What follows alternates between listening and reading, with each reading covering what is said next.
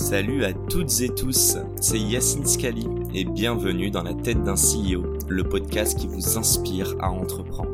Je vous propose tous les lundis une conversation authentique avec des entrepreneurs et des figures hyper inspirantes pour, je l'espère, vous permettre à votre tour de réaliser tous vos projets et impacter notre société positivement. N'hésitez pas à vous abonner au podcast et nous dire ce que vous en pensez en commentaire.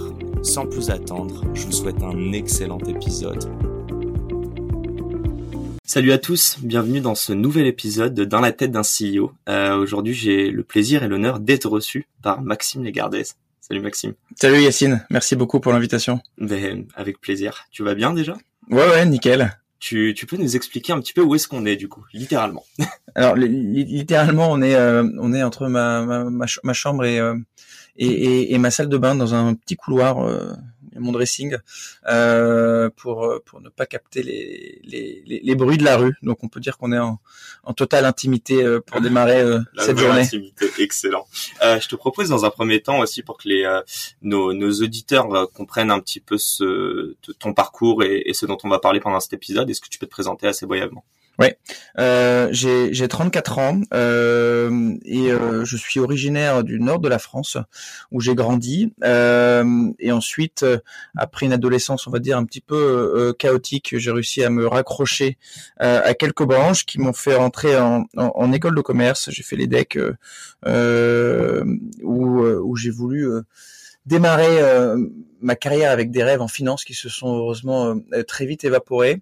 Euh, mais une chose extrêmement positive dans, dans, dans, dans ces, ces, stages que j'ai pu faire en finance, c'est que j'ai découvert des, le tissu entrepreneurial, donc des patrons de, de, PME, de TPE, pas forcément de start-up d'ailleurs, qui m'ont donné envie d'entreprendre. Euh, donc euh, dès, dès, mes 20 ans, euh, où, où, j'aspirais à cet élan de, de création, de, de, liberté et, et, et, et d'aventure humaine. et ensuite, j'ai eu un parcours à l'international où, où, je me suis forgé, on va dire, toujours dans l'entrepreneuriat. Toujours dans l'entrepreneuriat, exactement, diverses expériences. Euh, dans différents pays. Euh, et je suis rentré en France il y a quatre ans euh, pour démarrer une société qui s'appelle Everroad dans le transport routier de marchandises, qui a récemment fusionné avec son homologue allemand pour créer un groupe européen.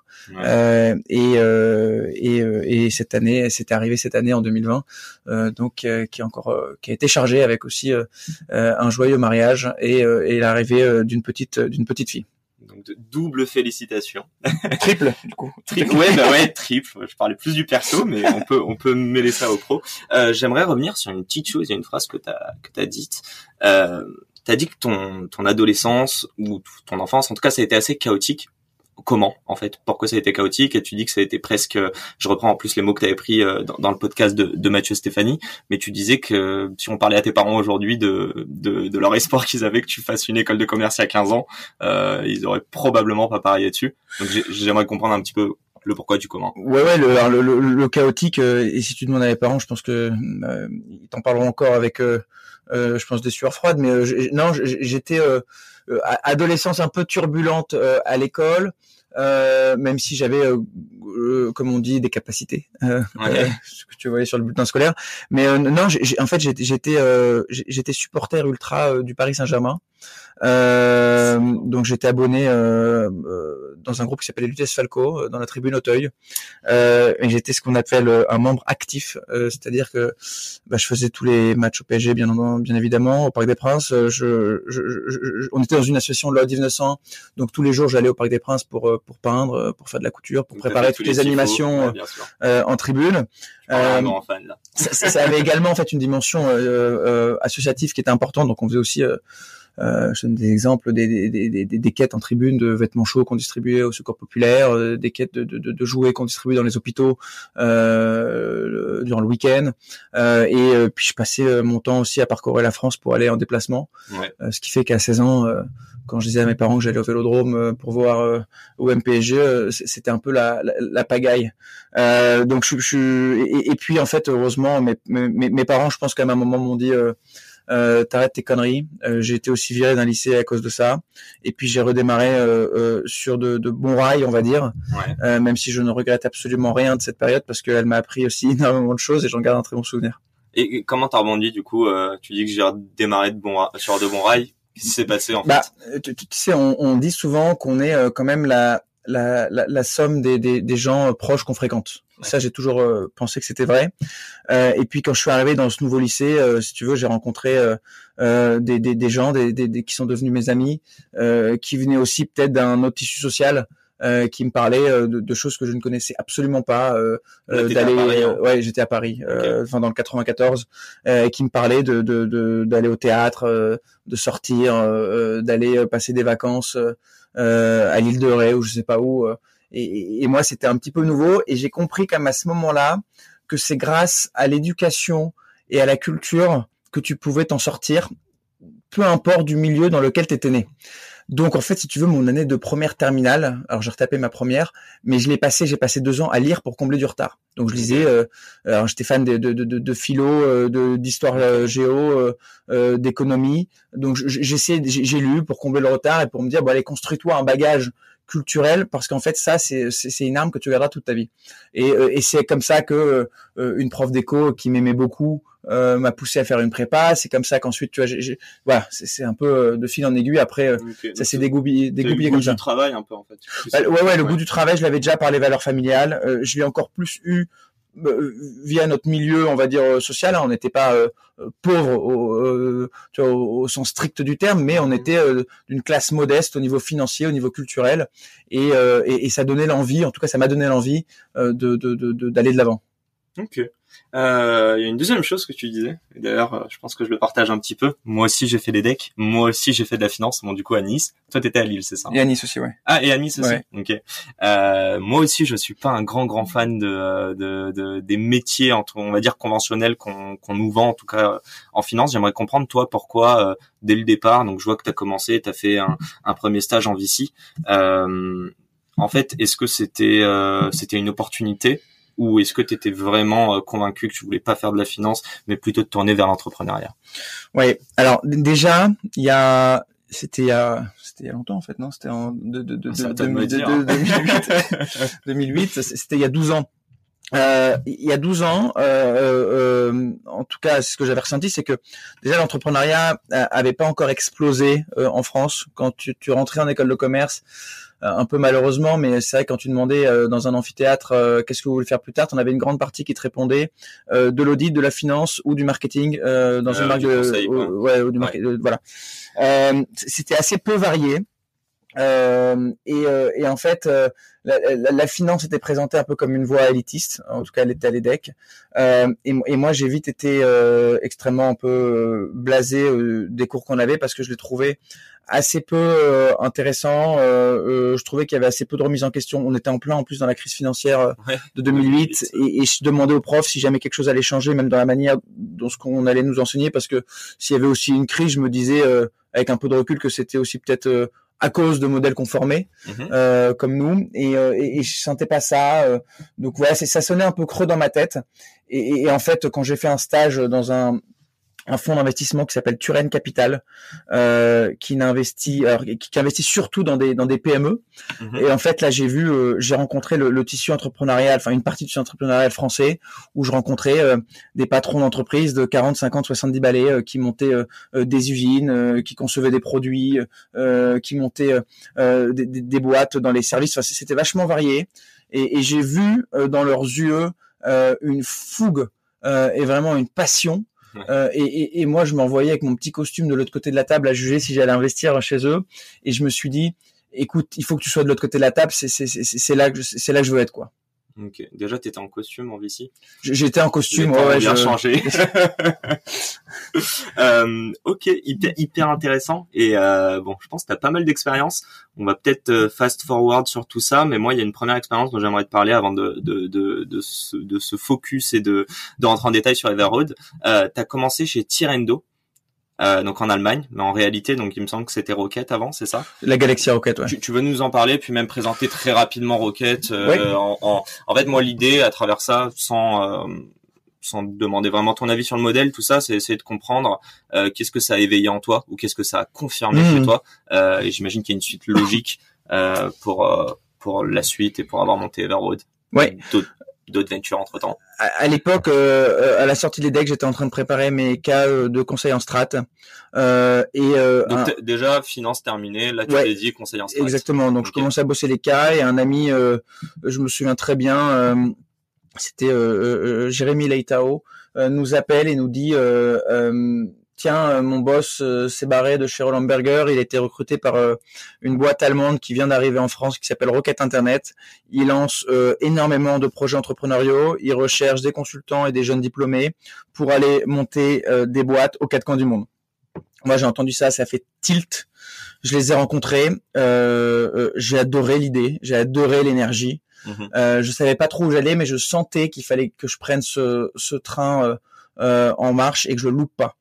Euh, et en fait, j'ai passé, euh, j'ai passé euh, 7-8 ans dans cette galaxie euh, de roquettes Internet.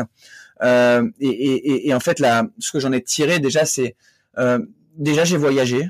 Et, en plus d'avoir voyagé pour travailler, ça m'a donné le goût du voyage. En plus de ça, que j'ai conservé aujourd'hui. Ensuite, ça m'a donné des surresponsabilités que j'ai toujours vu avec beaucoup de de- d'humilité et de modestie, mais les surresponsabilités, ça te force à te mettre dans euh, dans des situations euh, où t'es euh, t'es pas à l'aise. Euh, donc manager beaucoup de gens, gérer des grands budgets, ouvrir des pays from scratch alors que tu t'as jamais fait ça de ta vie. T'avais quel âge là hein? J'avais euh, j'avais 20 25 26 ans. Et tu gérais combien de personnes par exemple? Bah je gérais des boîtes de 100 150 personnes. Euh, euh, on ouvrait des pays euh, en, en 3-4 mois, donc c'était vachement rapide. Chez Tirendo ça ou chez Donc ça, ça a commencé, ça a commencé chez, chez Tirendo où là j'étais pas le, le, le- le boss, j'étais un, tu vois, un couteau suisse on va dire.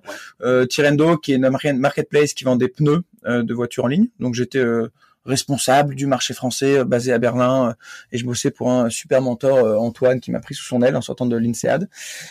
Ensuite je suis allé en Asie du Sud-Est où j'étais basé à Kuala Lumpur et j'ai monté euh, d'une petite chambre d'hôtel, euh, la chambre 205 d'un grand condominium, euh, euh, une boîte qui s'appelle Glasses Online, qui est une, euh, un site e-commerce qui vend des lunettes de soleil, lunettes de vue, lentilles de contact, que j'ai monté d'abord en Malaisie, après à Singapour, en Australie, en Nouvelle-Zélande et à Hong Kong. Tout ça en remote? T'as Euh, ouvert tous les pays en remote ou... Tous- les pays de Kuala Lumpur, ouais. Ouais, de Kuala Lumpur. Ouais. ok. Euh, et là, si tu veux, je m'en souviens très bien. hein, je, je lisais à l'époque le livre, euh, comment il s'appelle, Delivering Happiness, là sur l'histoire de, de, de, de Zappos, euh, qui a été vendu euh, à Amazon, un gros site e-commerce qui vend des, des, des chaussures en ligne. Et, euh, et on a démarré un petit peu comme ça, quoi, sur cet exemple-là, c'est-à-dire, euh, enfin, on, on a ouvert un site internet avec euh, 5000 références de photos qu'on avait pompées sur un site euh, basé à Hong Kong. Euh, euh, compétiteur, ouais. Je, je- je- les gens achetaient une paire de lunettes, j'allais euh, l'acheter au centre commercial de Kuala Lumpur euh, en la packageant dans un super packaging de la Season Line euh, avec euh, un super mot personnalisé, euh, euh, en s'excusant du retard bien entendu parce que euh, on livrait pas en 48 heures. Et puis après, bah, euh, une fois qu'on comprenait les habitudes de consommation des gens en Malaisie, on savait que les gens en Malaisie, quand ils tapaient lunettes, ils aimaient bien le Wayfarer 7404 et la Persol 7202. Ok. Euh, donc tu vois, genre euh, une fois qu'on comprenait ce que voulait euh, euh, euh, bah, la demande, Ouais, bah, on allait sourcer l'offre et du coup après j'allais appeler les grands euh, euh, grossistes de, de, de lunettes Luxottica. euh, Luxottica, Safilo en Italie. Et puis on commençait à créer un petit stock de euh, une dizaine, une centaine, un millier, dix mille euh, produits euh, qu'on stockait dans des euh, chambres d'hôtel de plus en plus grandes. Et puis en fait c'est- si tu veux voilà c'est là où j'ai un peu appris à la force du poignet euh, en faisant euh, une erreur toutes les 12 secondes mais en, en, en exécutant d'une manière euh, euh, rapide avec un plan où euh, on, on, lâchait pas le cap quoi. Ok. Euh, et euh, et c'est là où euh, où je me suis dit que l'entrepreneuriat c'était juste euh, une course folle, que c'était fascinant et, et, et- que j'ai découvert aussi que c'était une histoire euh, euh, d'hommes quoi. Tu vois les les, les- gens euh, euh, avec qui j'ai bossé à cette période-là que j'avais euh, embauché par exemple pour faire des stages. Euh, bah, c'est des gens avec qui je suis en contact aujourd'hui. Certains ont même démarré avec moi euh, Everroad. Enfin, Ouais. certains je rebosserai après par la suite avec eux, je le sais. Donc euh, ça a forgé aussi des liens humains euh, qui sont qui sont restés extrêmement forts. Et pour parler d'humain justement, euh, et tu t'en parlais juste avant, tu disais que tu as beaucoup voyagé. Je t'écoutais hein, encore une fois dans, dans un autre podcast où tu disais que tu as beaucoup voyagé. Il y a une phrase qui m'a un peu marqué. Tu disais que tes vacances, tu les passais par exemple à dormir avec des réfugiés syriens. Je veux bien que tu m'en parles un petit peu plus et essayer de comprendre un petit peu euh, en fait d'où te vient ce, ce, goût du voyage et c'est pas n'importe quel goût du voyage. Je dis ça parce que moi j'adore voyager, j'ai énormément voyagé, j'ai étudié euh, cinq ans à l'étranger, euh, mais je suis quand même un peu heureux. j'ai pas honte de le dire, mais je suis quand même un peu heureux à l'idée de partir tout seul avec un backpack. Je l'ai toujours fait avec quelqu'un, mais euh, mais tout seul c'est compliqué. J'aimerais comprendre en fait à la veille de partir et je fais le parallèle parce qu'il me semble que tu as quitté Tirendo et trois jours plus tard t'étais à Kuala Lumpur. Euh, tu savais pas trop dans quoi tu t'embarquais. J'ai l'impression que t'aimes bien aller euh, à l'inconnu euh, et te faire presque un peu peur dès le départ. Donc euh, donc voilà quel est le parallèle en fait? Et puis on va pouvoir en parler mais il me semble qu'aujourd'hui elle est totalement internationale euh, Everroad since day one. Donc donc c'est c'est quoi le, les les, les takeaways que tu as pu prendre de tous tes voyages? Bah alors déjà je, je pense que rester tout le temps euh, dans son petit confort, sa petite vie, son petit milieu social, euh, dans son petit quotidien. Euh, déjà, ça te crée une zone de confort que j'aime pas beaucoup. Secondo, ça, ça te limite énormément dans tout ce que tu peux découvrir dans le monde. Euh, en termes de, de, richesse culturelle, de gens euh, euh, qui n'ont pas eu les mêmes chances, qui n'ont pas eu les mêmes cultures, qui n'ont pas eu, tu vois, les, les, les mêmes expériences. Et, et, et, du coup, s'arracher un peu de son milieu, je trouve que ça forge énormément. Le voyage le permet aussi très bien. et parce qu'en fait, tu peux partir pour, euh, pour, pour pas très cher au bout du monde mhm. et, et, tu peux vivre pour pas très cher des expériences extrêmement riches humainement. Euh, et, et, et, donc dans tout ça, c'est l'humain qui est au centre en fait. Et c'était pas forcément ma nature, mais je me suis fait une bonne bande de potes euh, euh, en prépa en école qui avaient ce goût du voyage. Mhm. ils m'ont un petit peu inculqué et, et, du coup j'ai passé des voyages euh, tu vois, un peu aux quatre coins du monde, comme tu le disais. Euh, euh, je suis parti trois mois tout seul au Moyen-Orient et je dormais pour deux dollars par nuit dans des caves avec des réfugiés syriens. Mais bref, en fait, enfin, je, je, suis aussi à l'aise et content de partir dans un trois étoiles avec ma femme que de dormir euh, dans une tente avec des réfugiés. Et, et, les deux vont être, tu vois, aussi kiffants pour moi. Euh, et, et, j'ai aussi envie de me dire que ça, ça restera toute ma vie. Euh, tu vois, on a fait notre voyage euh, euh avec ma femme l'été dernier. Ben, on est parti deux semaines au Kyrgyzstan où, on a vu juste des boucs, des ânes et des yourtes, quoi.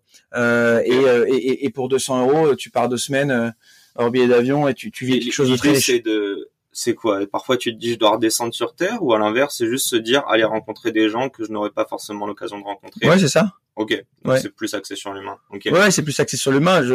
en fait, tu, moi j'ai l'impression, en, tout cas, tu vois, je, je, peux te parler de mes, mes meilleures galères en voyage hmm. depuis que je suis petit, mais je pense que j'aurais du mal à te citer les, les, les plus beaux hôtels que j'ai préférés. Tu vois, tu, tu, c'est comme dans la vie d'un entrepreneur généralement tu te souviens beaucoup plus de tes sueurs froides euh, que tes moments euh, euh où tu as signé tes plus gros clients. Et, euh, et, et c'est aussi pour ces moments-là, tu vois, qu'on vit quoi. Ok. Euh, dernière mini question dessus. Et en fait, ça va un petit peu introduire euh, Everroad. Euh, il me semble que tu as, as, un mot qui est tatoué sur ton, ton bras gauche, qui, entre guillemets te permet de en tout cas vous l'avez fait avec tes potes c'est ça? Ouais ouais bah alors euh, enfin ouais ouais l'anecdote c'est que j'ai un j'ai le mot life écrit sur mon bras gauche qui est le nom de notre bande de potes avec qui on partage tout hein, les, mm-hmm. les, les, les, les, les galères les, les, rires euh, et la vie quoi. Euh, et, euh, et, non l'anecdote c'est qu'en fait on, on, on s'était dit qu'on allait tous le faire euh, et puis moi un soir j'étais au Brésil. Euh, tout seul à l'avoir fait. Tout seul à l'avoir fait.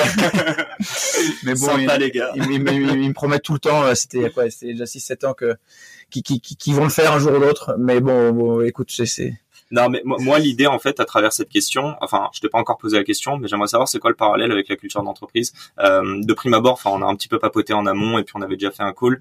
Euh, tu m'as l'air d'être plutôt avenant et facile d'accès. J'ai l'impression aussi que c'est quelque chose qui est un peu important pour toi. Euh, euh, T'en parler, tu vois, tu parlais ne serait-ce que du packaging, euh, ton petit mot euh, de, de, retard. Euh, c'est quoi? C'est mettre le client et l'humain au centre et justement comment ça se passe quand tu crées une boîte, quand tu crées tout ça from scratch? Est-ce que tu as justement vu des limites peut-être dans les boîtes que tu as que tu montées chez euh, chez Rocket où là c'est beaucoup plus sur euh, enfin ils ont une réputation un peu ouais sulfureuse ou où, ça bosse énormément, il faut faire ça hyper rapidement. J'aimerais savoir justement c'est quoi toi ta culture en hmm. tout cas dans l'entreprise à ce niveau-là?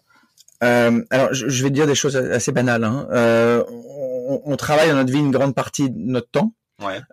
moi, il est hors de question que ce, temps ce soit euh, euh, un, pain. une souffrance, quelque chose que je n'aime pas. Donc je suis très content et j'ai la pêche de me lever le matin pour aller travailler et l'entrepreneuriat me procure euh, une joie immense parce que mhm. ça me permet de le faire d'une manière assez libre, assez autonome, etc.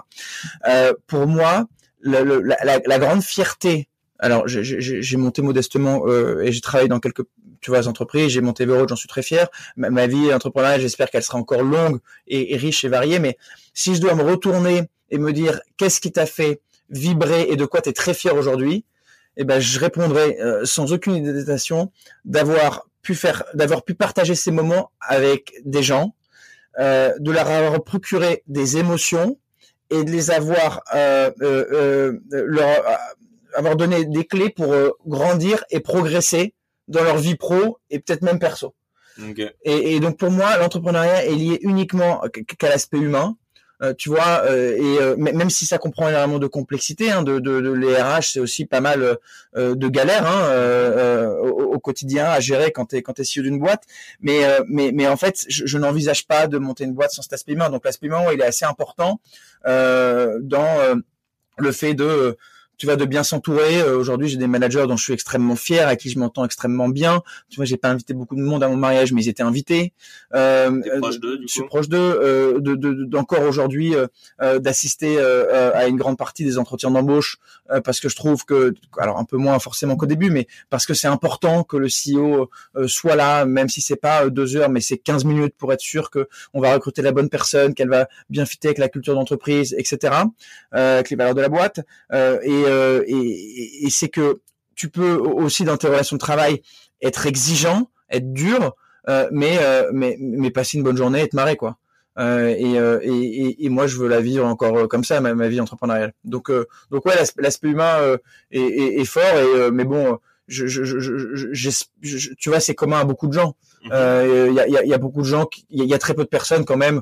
Enfin en tout cas j'espère qui, qui, qui sont égoïstes qui veulent juste faire du pognon euh, et, euh, et être dans leur petit coin quoi euh, dans leur petite vie. Non mais je, pense qu'il y a des gens qui sont peut-être un peu moins axés sur l'échange. Il y a des gens où leur, leur moteur au quotidien c'est pas forcément de tu vois d'avoir des retours positifs ou des sourires sur leurs clients leurs collaborateurs.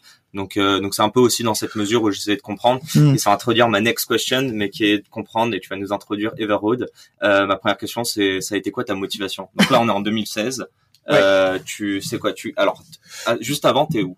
Je, je, suis euh, euh, je, je, je, dirigeais une boîte chez Rocket Internet qui s'appelle Vanidé qui est une marketplace de soins de beauté euh, euh en ligne euh, en Allemagne ça. alors je l'ai monté dans 7 8 pays au Brésil à Dubaï en Italie à Sydney Moscou mhm. le, le, siège le, headquarter était en Allemagne j'étais un soir dans une chambre d'hôtel avec euh, un de mes meilleurs amis, euh, Mathias. Mhm. Et je lis un article du, euh, du New York Times euh, sur le marché du transport routier de marchandises aux États-Unis, qui explique que bon déjà c'est la colonne vertébrale de toutes nos économies dans nos dans nos continents parce que 90% des produits qui nous entourent que l'on consomme transitent par les routes, le reste étant par par voie fluviale et ferroviaire. ferroviaire. Donc même mhm. ce qui transite si tu veux par avion ou par bateau arrive in fine euh, dans nos centres commerciaux par camion, 90%. Euh, donc je me dis waouh, c'est vrai que euh, j'imaginais pas tout ça des camions. Pour moi, c'était juste des trucs marrants sur l'autoroute. Euh, le deuxième point, je me dis euh, euh, c'est un secteur euh, qui a l'air vachement archaïque parce que il est très fragmenté, les acteurs n'ont pas forcément d'argent pour se digitaliser, beaucoup de choses se font encore au téléphone, le fax est encore monnaie courante, donc je me dis waouh, on est dans le truc typique des, des, boîtes où c'est le bordel. et le troisième point, je me dis il y a une dimension sociétale et environnementale forte. Euh, et, euh, et, si jamais on arrive à optimiser euh, ce, ce, un tiers de camions quand même qui roulent à vide sur nos routes, euh, eh bien, euh, on allégera ce, ce, vide, on allégera surtout les émissions CO2 et les camions sont responsables quand même d'une part non significative de des émissions carbone dans le monde. Donc en fait, ça fité exactement à ce que je voulais, c'est-à-dire créer une boîte euh, dans le B2B. Euh, J'avais vraiment envie de me... De, de, Donc là, ça te déjà dans la tête hein, de vouloir monter ta venture ouais, en requête. Ouais, bien sûr. C'était la, la, la, suite, on va dire, logique. Donc une boîte dans le B2B, euh, une boîte euh, dans un secteur aussi où la technologie peut changer euh, les façons de faire, mais où l'ancrage est quand même très réel. Moi, je suis quand même quelqu'un d'assez terre à terre, donc le, le fait d'avoir des clients qui expédient et des transporteurs qui transportent, euh, ça me rassurait pas mal. C'est facile à expliquer, à concevoir, à comprendre. Et le troisième point, d'avoir une dimension, euh, voilà, environnementale forte. Je m'étais dit à 30 ans, si jamais tu montes pas une boîte qui a de l'impact, ça sert un peu à que dalle d'entreprendre. Euh, donc euh, va là-dedans, quoi. Okay. Et ça a démarré comme ça. Ça a démarré euh, cette nuit de, de, de mars-avril, je sais plus, 2016. Et après un mois plus tard, euh, on avait, euh, j'avais levé 2 millions euh, en seed. On, j'étais dans des bureaux avec des, des, des à visser des, des chaises Ikea. Et, et, six mois plus tard, on, on, avait nos premiers chargements sur la plateforme. Donc après l'année 2016, elle a été vachement rapide. Donc là, tu, tu lèves pré-produit? Je lève, je lève près tout, ouais, ouais, pré-produit, pré-team. Un PowerPoint, en gros. ouais, un PowerPoint qui s'appelait Bob. Euh, qui expliquait euh, euh, qui expliquait un peu ce que je viens de te dire. Ah, ok, d'accord. Euh, par curiosité, t'as as levé donc 2 millions auprès de qui? Euh, J'ai levé au, principalement. Alors, bon, il y avait mon ancien employeur, le fondateur de, de, le patron de Rocket Internet, donc via via GFC, leur fonds. en fait, on s'était très bien entendu pendant ces années. Mhm. J'étais très content d'avoir leur confiance en me disant, bah, tu pars très bien, mais on te fait confiance. Peu importe ce que tu fais, euh, peu importe ta aventure, on, t'accompagnera. Euh, il y avait le. C'est un fin d'orbit bien plus que le projet. La ouais, bien sûr. Au bout d'un moment, c'est vraiment. C'est ça. Il y a euh, Kima Aventure euh, et ensuite il y a euh, il y a une trentaine de business angels français. Ok. Ton réseau, j'imagine. non, des gens que je connaissais pas, mais il y a des gens géniaux comme Jean-David Blanc, le fondateur d'Allociné il y a euh, Marc Ménazé, il y a Pierre Kosciusko-Morizet, il y a euh, Olivier Mathieu, euh, il y a également Tony Fadel qui était un des élèves de Steve Jobs qui a créé le l'iPhone, enfin le design de l'iPhone. D'accord. Et ensuite qui a créé Nest, tu sais les thermostats connectés. D'accord. ouais, qui était quelqu'un qui nous qui nous aidait beaucoup sur la vision produit. Il avait un peu d'expérience là-dedans quand même. Ouais, Donc, il, semblerait. et, et voilà, ça, ça a démarré comme ça. Ok. Euh, je t'en ai parlé un petit peu avant.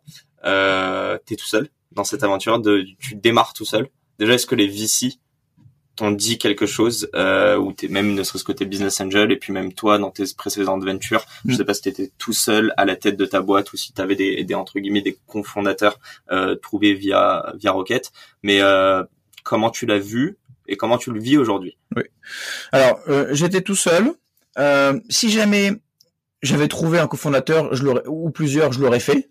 Donc t'en as cherché ou? Bah en fait, tu sais, tu cherches en chercher quoi. C'est-à-dire à un moment, il y a une période où tu as l'opportunité, tu parles de ton produit à tout le monde, c'est ce que je faisais. Et si jamais euh, tu rencontres quelqu'un pendant cette période de temps, alors qui moi été courte avant le démarrage, euh, bah ça marche. Mhm. Sinon, euh, tu vois, entre guillemets, vaut mieux être seul que mal accompagné quoi. Mhm. donc je cherche en chercher, je ne trouve pas.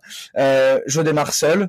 Euh, bien entendu euh, qu'une grande partie des investisseurs, sûrement à raison, euh, me questionnent là-dessus. Okay. Euh, maintenant, ce que j'ai fait pour, on va dire, euh, combler ce, ce point, c'est que très vite, j'ai je, réussi à m'entourer de profils extrêmement seniors, extrêmement rassurants, euh, que j'ai tout de suite bien incentivé pour qu'ils me rejoignent. Donc, tu vois, j'avais recruté euh, euh, très rapidement euh, Johan en CTO qui était un super gros profil de, de chauffeur privé. J'avais recruté en tant que CPO product Benjamin Chino qui avait participé à la création du, du produit B2B de chez Uber à SF. Euh, qui est un peu la culture américaine produit, etc. Euh, j'ai recruté Nicolas Spisser, qui avait fait 18 ans euh, une grande partie de sa carrière dans le transport routier, euh, qui connaissait extrêmement bien le tissu des transporteurs. Mhm. Euh, j'ai recruté très vite Guillaume Bouenin, qui avait que 15 ans d'expertise dans le sales B2B. donc j'ai recruté, on va dire, des, des profils très rassurants assez rapidement pour pour pour montrer en fait que oui, j'étais là et, que je suis le, le, entre guillemets le chef d'orchestre, euh, mais que euh, je suis absolument pas tout seul et que euh, derrière moi et surtout à mes côtés, il y a une équipe de de, de, de C-level euh, euh, vachement entre guillemets tu vois seniors mhm. qui ont les clés du bas de, de l'engin parce qu'en fait je leur fais très vite aussi énormément confiance et je leur donne leur espace de leur pleine autonomie quoi. Là t'as as quoi t'avais 30 ans ou même pas encore? Quand t'as monté euh, ouais tout pile ouais tout pile euh, on voit énormément en fait d'entrepreneurs euh, qui qui montent des boîtes. Et en fait au début ils vont s'entourer. Donc c'est des personnes qui sont souvent jeunes. Euh, ils vont s'entourer aussi de leur réseau ou de personnes assez jeunes. Il y a une certaine culture aussi qu'ils veulent garder à travers ça. Moi j'aimerais comprendre et puis souvent il y a aussi ses limites. J'aimerais comprendre et en plus si tu t'adresses à eux c'est quoi l'intérêt de s'entourer de six level seniors à ce moment-là? Et quand on parle de seniors, je sais pas quel âge, mais parfois ça peut être même la cinquantaine, ça peut être des personnes mhm. qui carrément viennent de l'industrie et pas forcément de, de l'écosystème tech et, et start-up. Mais, euh, mais c'est, je trouve que c'est un sujet intéressant. On en entend peu parler, pourtant c'est hyper. Euh, euh, alors bon déjà je te fais un retour d'expérience personnelle et je dis vraiment pas que j'ai raison c'est le hein. but de la conversation c'est du euh, subjectif donc euh, donc voilà moi je me disais que euh, déjà des profils euh, seniors et d'expérience ça veut pas dire des profils, euh, euh, tu vois, qui qui, qui fit pas dans l'esprit euh, du, du, du, du, du, démarrage d'un projet d'une startup. Euh, tu peux avoir quelqu'un qui a fait euh, qui a fait 15 ans euh, dans le monde du transport, en banque d'affaires, en finance ou dans une boîte de marketing, j'en sais rien, qui peut très bien tu vois, qui, qui, qui, a l'esprit, qui a, qui a le, le, mindset et ça va fitter directement. avoir des profils seniors, moi déjà, ça m'a rassuré Okay. Euh, et c'est important d'être rassuré, de bien dormir en te disant, tu vois, tu peux compter sur tu peux eux. Compter sur eux. Ça c'est le premier point. Euh, et, et, et, aussi où j'étais content et je pense que je, je, si je dois le refaire demain, je le referai. C'est qu'en fait, quand très vite euh, tu as des gens seniors dans leur, les, les, départements en question, aux opérations, au marketing, à la finance, etc. Mm-hmm. euh, bah, ces gens seniors qui sont, euh, tu vois, euh, entre guillemets des rockstars euh, que tu as lutté pour faire venir, ils vont te recruter des super rockstars. Tu vois, tu vois on dit souvent quelqu'un qui est euh, player A va recruter des players A, des players B vont recruter des players C. et et ça, je trouve ça vrai parce que tu vois les gens qui passent d'entretien et qui vont se dire tiens je vais bosser au produit avec telle personne ou au marketing avec telle personne. in fine, c'est vrai qu'elles rejoignent leur fondateur parce qu'il a une super idée, qu'il a de l'énergie, qu'il a la vision. mais au quotidien, c'est pas forcément le fondateur d'une boîte qui va les faire grandir, mais c'est mm. leur manager direct. Et avoir des managers, tu vois, qui sont calibrés, bah, ça permet de rassurer vachement les gens qui vont rejoindre la boîte en se disant, waouh, je vais vivre une belle aventure ici, mais je vais aussi beaucoup apprendre de mon manager. Et, et ça, en fait, c'est clé. Tu vois, euh, il y a beaucoup de boîtes aussi, et, et, et, moi, je pense que je suis un très bon exemple. Hein. Je pense que euh, une grande partie des gens me disent merci euh, en tu vois, euh, partant euh, pour certains, euh, ceux qui nous ont quittés dans l'aventure, de leur avoir fait confiance parce qu'ils ont vécu une, une, aventure géniale chez nous. mais ils remercient surtout aussi leurs managers de les avoir fait grandir. Et, et, et moi, c'est, ça me rassure énormément et c'est, très bien. Ok. Euh, pour parler un petit peu de l'histoire d'Everwood, euh, bon, est-ce que tu veux représenter, mais je pense, enfin, tout le monde a compris que c'est quand même une, une solution de fret euh, plutôt leader en Europe, si je ne m'abuse. Ouais, je peux prendre deux minutes pour te expliquer. Euh, alors, si, si, tu veux, aujourd'hui, tu as euh, des grands commissaires de transport, des boîtes comme UPS, DHL, Kuehne mm qui euh, qui aident à organiser le transport entre des expéditeurs. Ça peut être le petit patron de PME qui vend des clous dans le Jura, à au groupe Casino qui est un géant de la grande distribution. Euh, et de l'autre côté, on a euh, euh, tous ces petits transporteurs qui sont plusieurs dizaines de milliers. On en a plus de 40 000 en France, plus de 500 000 en Europe. Donc c'est des boîtes, tu vas de 2, 3, 4, 5 personnes qui ont quelques camions et qui, qui, qui, qui, qui roulent sur les routes. C'est que des boîtes ça peut être des auto-entrepreneurs ou... C'est des auto-entrepreneurs ou des petites entreprises, ouais. Et si tu veux, le boulot de ces grands acteurs comme DHL, UPS, c'est de passer leur temps par téléphone à essayer de matcher l'offre et la demande. Mmh. Nous, on, on, on, veut que la technologie euh, permettre de créer un nouvel acteur euh, digital euh, qui permet d'organiser les, les, flux de marchandises par voie terrestre d'une manière beaucoup plus simple.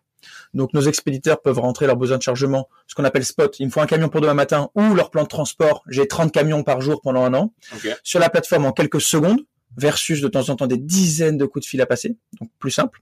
Deuxième point, d'une manière euh, plus efficiente euh, et, euh, en termes de qualité et de service client. dans le transport routier aujourd'hui, le NPS est négatif, la qualité est désastreuse et ça fait partie du, du jeu. Si tu veux, c'est quand même un peu ce qui se passe dans les banques ou dans les assurances. Donc nous, on crée une solution où on utilise la donnée, la technologie pour avoir une meilleure qualité de transport, pour mieux prévoir les retards de livraison et pour s'assurer qu'on a un service client réactif 24 sur 24. Troisième point, une solution plus économique. Donc on fait gagner quelques points marge, mais t'imagines bien que euh, euh, euh, quelques pourcents d'un budget transport de plusieurs dizaines, centaines de millions, c'est des, sommes considérables. Donc, pour les deux parties. Hein. Pour les deux parties. Donc en utilisant, si tu veux, des algos pour mieux optimiser ce que je te disais, le taux de remplissage, eh bien on permet de mieux affecter la marchandise et donc d'avoir une répercussion sur le prix. Donc d'une manière très simple, on est plus simple, plus efficient, de meilleure qualité et, et, moins cher pour que ce soit nos expéditeurs et euh, nos partenaires euh, transporteurs. Et euh, l'ambition depuis le jour 1 était de créer un leader européen.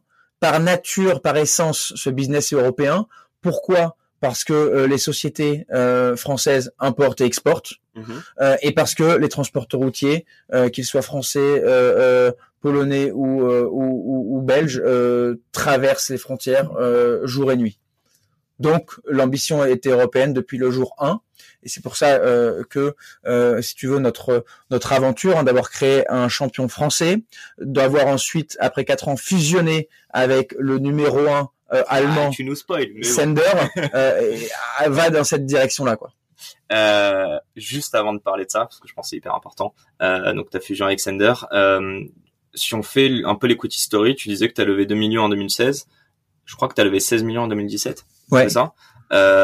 J'ai deux questions dedans déjà comment tu fais un jump aussi gros? Est-ce que tu peux nous l'illustrer par rapport à ta croissance? Je sais pas si tu peux nous communiquer des chiffres ou, des tranches, disons, euh, que ce soit en termes de clients, en termes de, de, de transporteurs sur la plateforme euh, ou tout simplement en termes de team en interne. Et la deuxième chose, et euh, je pense qu'on en a parlé parce que tu voulais vraiment être international since day one. C'était quoi l'intérêt aussi d'avoir Il me semble que tu avais des, des investisseurs qui étaient en Russie, en Allemagne. pourquoi? Donc voilà, deux, deux gros larges questions. Oui. Alors, euh, la, la première question, euh, qui est par rapport euh, les l'equity story et ta croissance ah justement assez grosse en un an. Assez rapidement, on, on, commence à avoir de nombreux clients. Alors, on a commencé du côté expéditeur beaucoup plus avec des TPE PME, des petites boîtes qui ont quelques besoins de chargement. Après notre série, on est passé des boîtes du CAC 40, des boîtes industrielles, des boîtes avec des, plus de complexité, on va dire. et on avait l'attraction, on atteignait assez rapidement après euh, après vraiment quelques mois plusieurs euh, centaines de milliers d'euros de, de GMV sur la plateforme euh, mensuelle. Euh, donc c'était tu vois en, en, pleine croissance mois après mois. Notre produit euh, plaisait. Alors notre produit est encore en construction aujourd'hui après cinq ans, hein. mais euh, si tu veux les retours qu'on avait, c'est ça va dans la bonne direction. On aime bien l'utiliser, ça nous fait gagner du temps. Et en plus, euh, l'équipe était comment continue de se structurer et, rassurer énormément. Le, marché, la dynamique de marché de l'industrie elle est aussi dans la bonne direction parce que euh, on voyait beaucoup d'investissements de sociétés, euh, euh, notamment chinoises et américaines, tu vois, qui avaient de l'avance sur ce qu'on faisait, mhm. atteindre des gros taux d'investissement avec des one billion valuation qui se créent un peu, un peu dans ces secteurs-là. On voyait aussi l'arrivée de, de, ces modèles-là qui faisaient un petit peu peur aux, aux acteurs traditionnels. Donc en fait, si tu veux, le, le, marché aussi du, du, du VC était euh, un peu emballé là-dessus. Les plus gros fonds ont placé des bêtes euh, dans euh, les boîtes qui se sont créées un peu aux quatre coins du monde. Et, et, et, on savait aussi qu'on avait besoin de lever quand même une somme assez conséquente parce que on est quand même un business opérationnel, donc on doit recruter des gens mm-hmm. et que si tu veux, le, le, on doit investir aussi dans le produit pour ensuite euh, euh, devenir plus efficient. On n'est pas, tu vois, on, est un business quand même euh, euh people consuming qui met du, aussi du temps à évangéliser. Et, et, et, du coup, on a on a closé au bout d'un an une, une levée de 16 millions d'euros. Et pour aller sur ta deuxième question sur la typologie des investisseurs, juste là, vous étiez combien en interne? On était une trentaine. Trentaine, 16 millions. Ok, une grosse série A du coup. Donc une, une grosse série A. Euh, et euh, le profil des investisseurs. Vous euh, déjà européen à ce moment-là. On était uniquement français. Et c'est là où vous avez fait. Avec l'ambition de devenir européen. Euh, et c'est pour ça qu'on qu'on a eu euh, la chance d'avoir des investisseurs étrangers au capital. Je pense notamment à, un, un fonds extraordinaire comme Early Bird, un fonds allemand qui investit beaucoup en Allemagne, mais maintenant de plus en plus en France. Euh, qui nous a énormément aidé dans notre expansion euh, et, euh, et, et, dans les, les, les, les, les étapes suivantes de, de, la boîte. Quoi.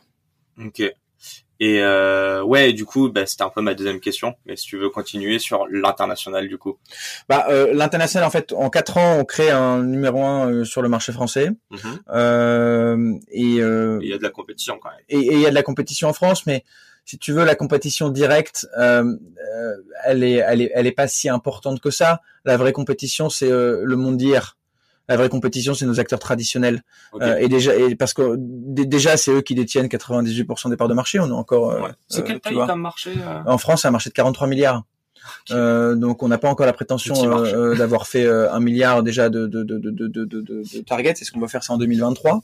c'est l'objectif avec, la, la, fusion avec Sender. Ouais. Donc en fait, tu vois, on, on, la, la, compétition est, est, c'est plus le, le, le, monde d'hier. Et, et donc on, on rencontre à travers un processus en 2019 de dual track entre une levée de fonds euh, série B et euh, une possible consolidation euh, pour accélérer plus vite le groupe Sender mhm. que je connaissais depuis le premier jour quand même parce qu'on se voyait avec David le CEO, on se tenait au courant de comment ça se passe pour toi en Allemagne, comment ça se passe pour toi en France, donc on avait déjà loué, noué une relation humaine tous les deux. Avec ça dans un coin de ta tête, tu savais qu'il allait avoir cette opportunité peut-être un jour? Ouais, ouais. Moi, je me suis toujours ouvert toutes les portes. Ok je me suis toujours ouvert toutes les portes euh, et euh, et en fait je, pense que quand on monte une boîte il faut toujours s'ouvrir toutes les portes et mm. il faut plus voir euh, même les géants que tu disruptes comme euh, tes potentiels partenaires demain que ce soit sur une activité commerciale ou une activité capitalistique mais je, voilà c'est comme ça que je voyais les choses et et on a repris contact un peu plus intensément à la veille de Noël en 2019 et, euh, et puis euh, on a conclu ça par un mariage euh, à la sortie du confinement dans, cette année en 2020.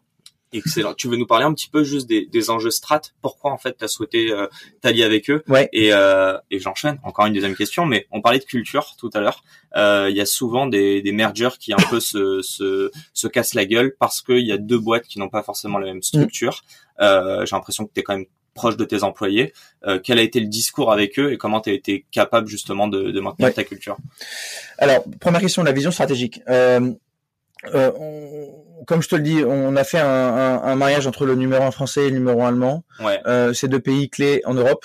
Ces deux pays les plus gros et importants en termes de taille sur le marché du fret routier. Sender euh, est une boîte extraordinaire qui a fait une trajectoire depuis 5 ans assez lunaire.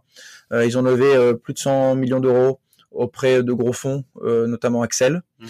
Euh, ils se sont euh, déployés très rapidement en Allemagne avec d'énormes partenariats et des, des, des, des, clients de renommée internationale.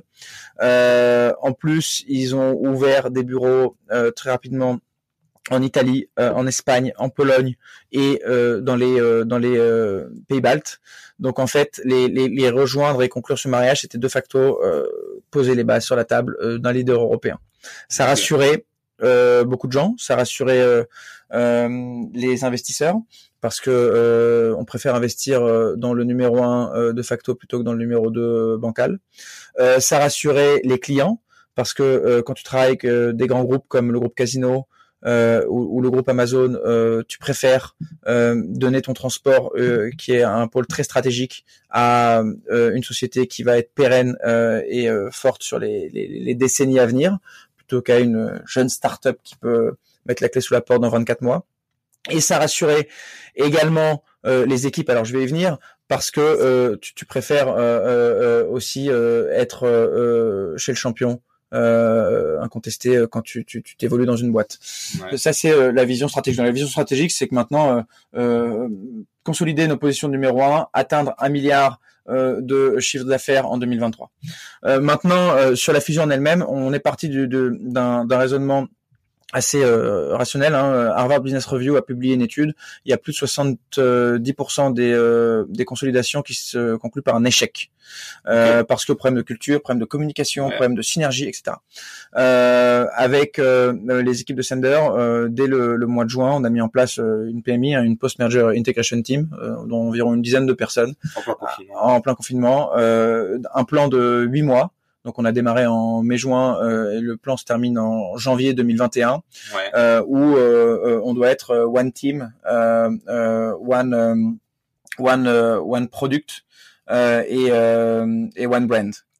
et en fait tous les départements euh, sont attelés. Euh, une grande partie de la boîte travaille dessus, euh, corps et âme, pour semaine après semaine, tu vois, genre on traque un peu tout ce qui nous reste à faire, tout ce qu'on a fait, et, et pour pour avoir, si tu veux, une, une, une, fusion qui se passe extrêmement bien.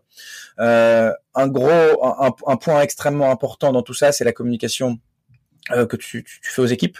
Euh, forcément, hein, quand tu rejoins euh, aussi un, un, groupe comme ça, tu as beaucoup de questionnements. Hein. Est-ce qu'on va garder notre culture bah, Si tu veux, dès qu'il y a du changement, forcément, ça soulève des interrogations. Euh, parce que les gens se disent euh, au niveau high level, est-ce que c'est encore euh, notre boîte? Est-ce qu'on va pas être maintenant relayé un peu au stade de je sais pas quoi?